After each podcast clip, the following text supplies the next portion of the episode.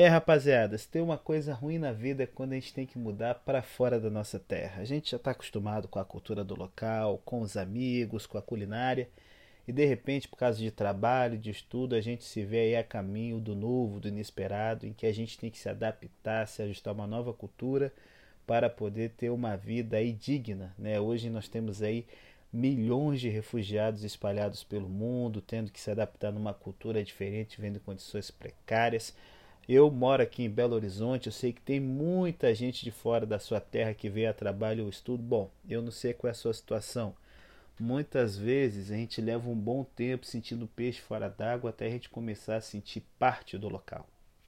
As sociedades antigas elas eram estruturadas em classes, certo?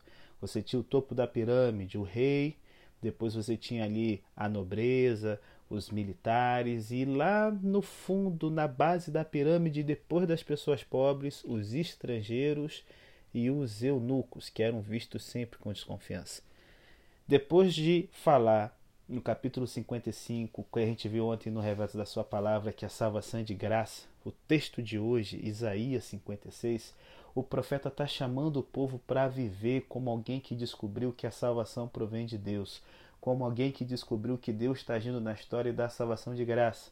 Ele está chamando o povo, olha, se liga aqui no início do capítulo 56. O Senhor Deus diz ao seu povo: sigam a justiça e façam o que é direito, pois daqui a pouco eu vou livrá-los, mostrando assim o meu poder salvador. Mas qual o problema? Esse povo tem uma liderança carniça. No verso 9, até o verso 2 do capítulo 57, a gente vê Deus aqui reclamando dessa autoridade falha, rota moralmente. Os líderes de Judá, os seus pastores, são cegos que só estão buscando acumular dinheiro, só estão buscando acumular mordomias para si. Os vagabundos preguiçosos que só gostam de dormir e sonhar cachorros gulosos que não estão preocupados em pregar a graça, o que Deus faz para o seu povo. Qual tem sido o resultado? Um povo cada vez mais olhando para dentro de si mesmo, um povo preconceituoso, um povo que trata o estrangeiro e que trata o eunuco com preconceito e com maldade. Quem era o eunuco, pastor? Se liga aí. A palavra eunuco normalmente se referia a um homem sem os testículos, porque eles tinham sido removidos ou faltavam por nascença. Os eunucos serviam como funcionários ou mordomos nas casas de governantes ou pessoas de elevada posição social, porque eram considerados dignos de confiança. Os reis e pessoas ricas tinham um harém enorme e eles tinham a certeza e a segurança que o eunuco não teria o que relações com suas concubinas e mulheres. Outra coisa, o eunuco não tinha uma família com que se preocupar, não tinha filhos. Por isso ele poderia se devotar totalmente ao trabalho do seu patrão. Você sabe o personagem bíblico famoso que foi eunuco? Daniel e seus amigos na Babilônia. Então, ser eunuco naquele tempo era uma desgraça, porque não era uma coisa que a pessoa escolhia ser, e embora não eliminasse a heterossexualidade de um homem, simplesmente significava que esse homem estaria né, praticando abstinência de sexo na mar, certo? E se comprometendo completamente com o que era considerado o propósito de outras pessoas. Aqui é uma mensagem especial. Deus está falando o seguinte: olha, a salvação é de graça, não é só para Israel. É o que a gente está vindo aqui no capítulo 55 anterior. Todos vocês que tenham sede, vinde às águas. E muitas vezes fala assim: vamos para as águas da salvação. Mas peraí, oh, oh, oh. estrangeiro não, esquisitices não, que é o que a gente trata. O eunuco é o esquisito, é o diferente, é o à parte. Deus está falando o seguinte: a vinda do Messias modifica isso.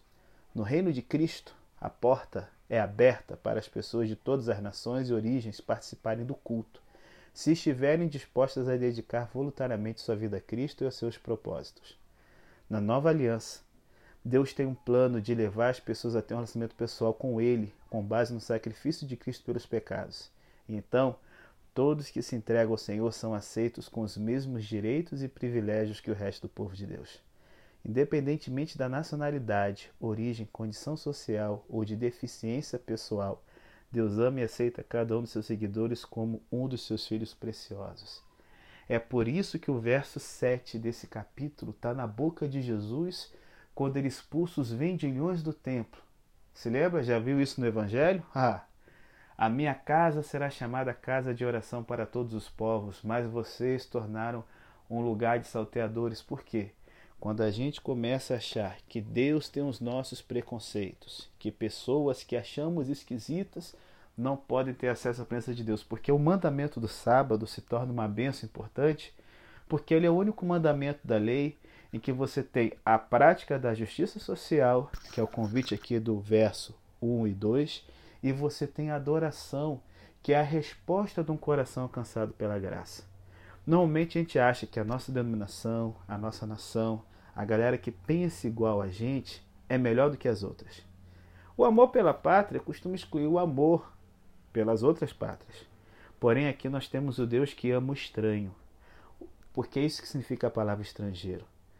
Aquele que deixou sua terra natal em busca de melhores condições de vida em outro lugar, ele pode olhar para o céu e saber que ele tem um Deus que intercede por ele no santuário celestial e que sabe que é ser estrangeiro, que sabe que é ser considerado estranho. Pode ser que você hoje solteiro seja o eunuco moderno. Poxa, não tenho uma fa família, me sinto incompleto, toda aquela pressão, pastor. Jesus sabe que é isso. Ao longo da Bíblia, o amor de Deus aos estrangeiros e aos esquisitos, entre aspas, da sociedade é uma constante. Por quê? Para Deus, o que importa é o coração. Um coração disposto a adorá-lo de uma forma sincera, conforme Deus pede. Se a justiça é observada, é isso que interessa para ele. Às vezes você pode ser alvo de preconceito. Fica animado. Você é amado por Deus. E aí, meu brother, minha sister, eu te pergunto: você é um agente de união ou de separação? Se liga, Deus ele quer fazer algo muito maior do que dar uma família nessa terra. Te dá um nome eterno, te dá uma casa eterna nas mansões celestes.